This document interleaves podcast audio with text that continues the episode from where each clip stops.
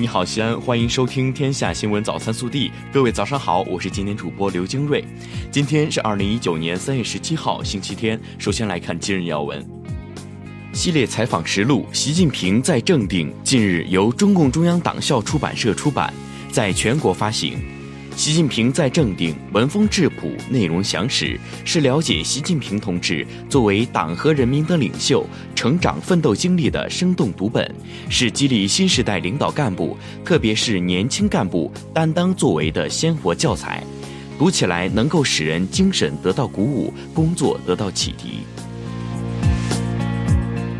本地新闻：三月十六号，西安市教育考试中心发布二零一九年西安市中考告知书，提醒考生中考报名、中考填报志愿需在规定的时间内进行，逾期不再补办。考生报名时间为三月二十号八点至三月二十四号十八点。另外，考生必须保管好自己的个人登录密码，反映考生及家长泄露个人密码而导致的个人信息错误及志愿填报纠纷，其后果由考生及家长承担。记者十五号从市政府获悉，我市印发关于做好机构改革期间政务公开工作的通知，在机构改革期间，各相关单位要依照谁收到谁处理的原则，规范做好政务信息公开申请办理工作。据新华社日前报道，我国自主研发的三项三元对等实验体鉴别技术正式发布，成为国际标准化组织国际电工委员会国际标准。这是我国在基础技术领域为全球网络安全做出的又一项重要贡献，标志着中国的技术创新正在成为国际技术标准体系演进中的重要组成。位于西安的西电捷通公司正是该技术体系的技术贡献者，被称作西安硬科技的一块金招牌。为集中整治我市两轮三轮车违法载客问题，三月十六号、十七号两天，西安交警全警上路，在全市开展大规模的违法两轮三轮车整治查扣行动。三月十五号，记者获悉，省教育厅安排部署二零一九年中等职业学校招生工作，严禁中职学校无资质招生、跨层次招生。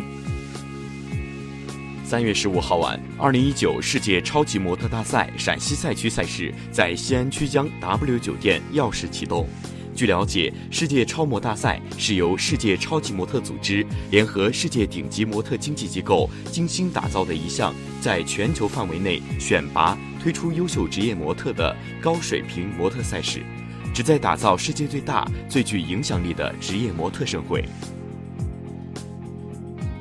昨天，队徽上用插翅猛虎来展现队魂的青岛黄海队到访渭南，面对有中甲巴萨美誉的强敌，在中甲第二轮拿出了武松打虎精神的陕西大秦之水队，最终在全场两万两千一百六十三名球迷的助威声中，以三比零取得完胜，赢得了赛季首胜。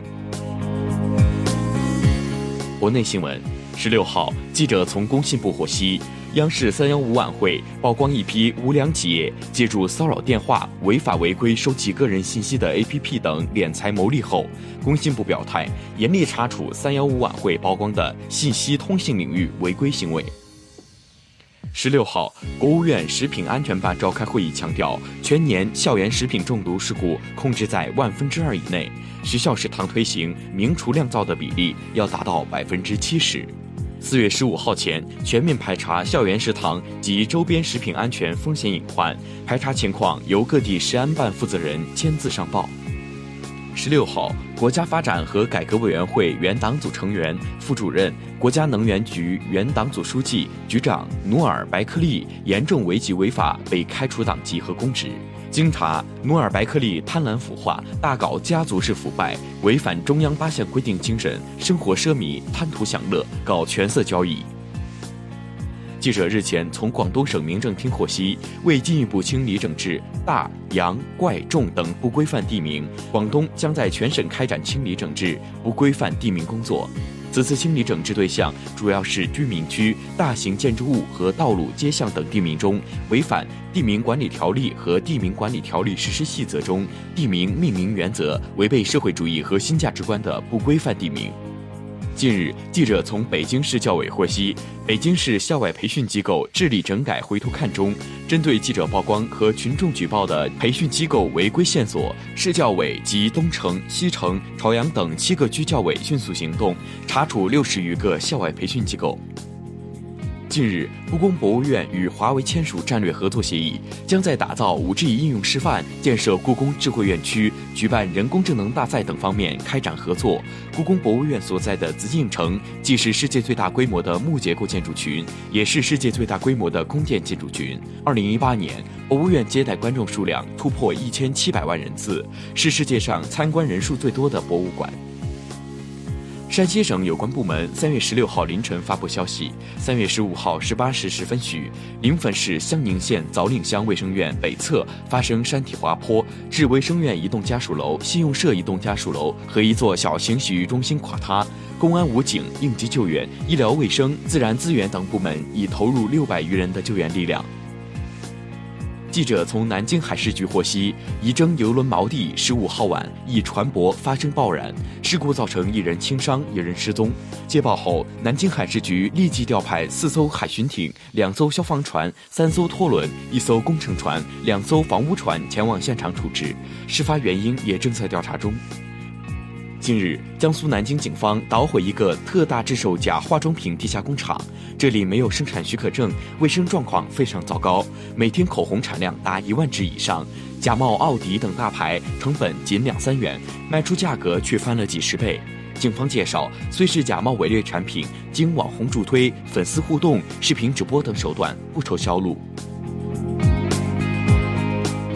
暖新闻。近日，央视报道的拐杖老师令不少网友感动不已。高自仁，江西南昌梅岭镇立新小学的一名教师，因年幼患腿病落下残疾，走路需借助拐杖。他每天五点起床，爬山近一个小时，七点准时站在讲台上为仅有的四名学生讲课。今年九月，高自仁就要退休了，依然放不下学生，只要学生还需要，愿意坚持下去。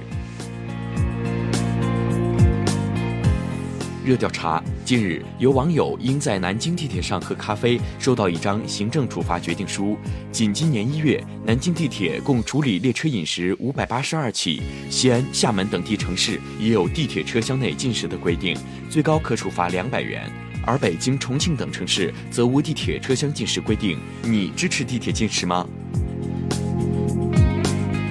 更多精彩内容，请持续锁定我们的官方微信。我们明天不见不散。